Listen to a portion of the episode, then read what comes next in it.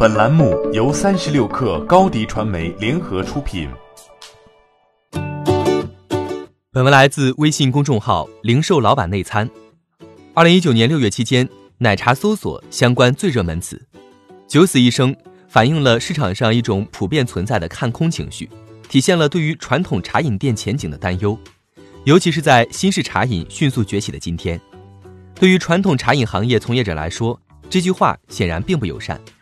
这似乎也是在提醒那些手里有闲钱、仍在观望中的准加盟主：一旦你有开家奶茶店的想法，差不多离赔钱关门大吉也不远了。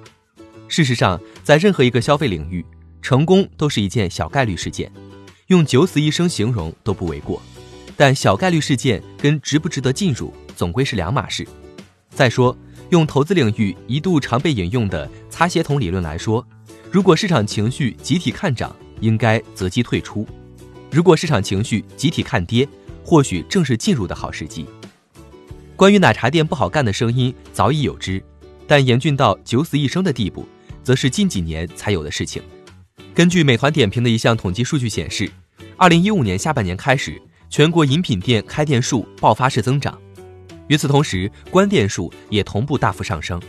并在二零一六年下半年到二零一七年上半年期间，饮品店关店数甚至超过了新开门店数，整体门店数处于负增长状态。其中有一个比较有趣的现象，从二零一七年四月份的全国门店增速情况来看，北上广深及新一线城市整体增长乏力，门店数增速分别仅录得百分之六、百分之一。与之相反。二线城市茶饮门店数增幅仍高达百分之二十九，这说明一线城市茶饮店市场早于二线城市趋于饱和。二零一六年也是茶饮市场的一个分水岭，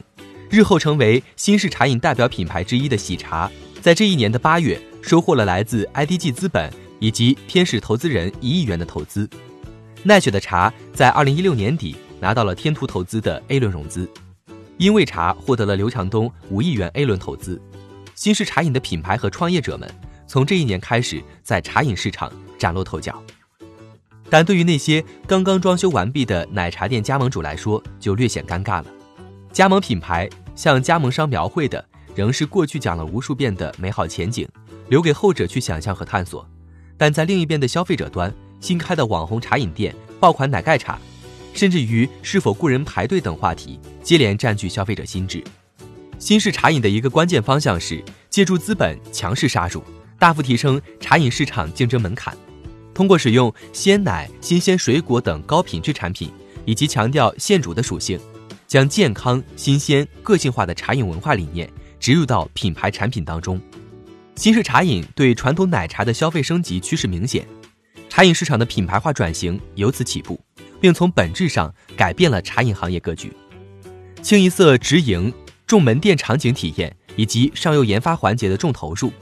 新式茶饮的品牌力建设收效卓著。一方面掌握了茶饮市场的定价权，将茶饮价格带到了新的高度，避免像过去以加盟为主的奶茶店那样陷入低端价格战的恶性循环。另一方面，强品牌运作所吸引的高消费人群，也让他们获取了入驻优质商业地产的筹码。把茶饮从过去的步行街 B 一层 F 五加的档口位置带到了城市核心商区 EF 黄金入口。此外，新式茶饮头部品牌目前扩张策略多为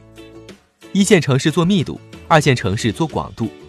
可以预见的是，从一线城市起家的新式茶饮品牌正在一线城市巩固先发优势。传统奶茶店机会寥寥。加上门店高租金、高人工投入，市场机会极少，甚至可能比九死一生都更残酷。但在新式茶饮无法覆盖到的二线及以下市场，仍有大量可供挖掘的市场机会。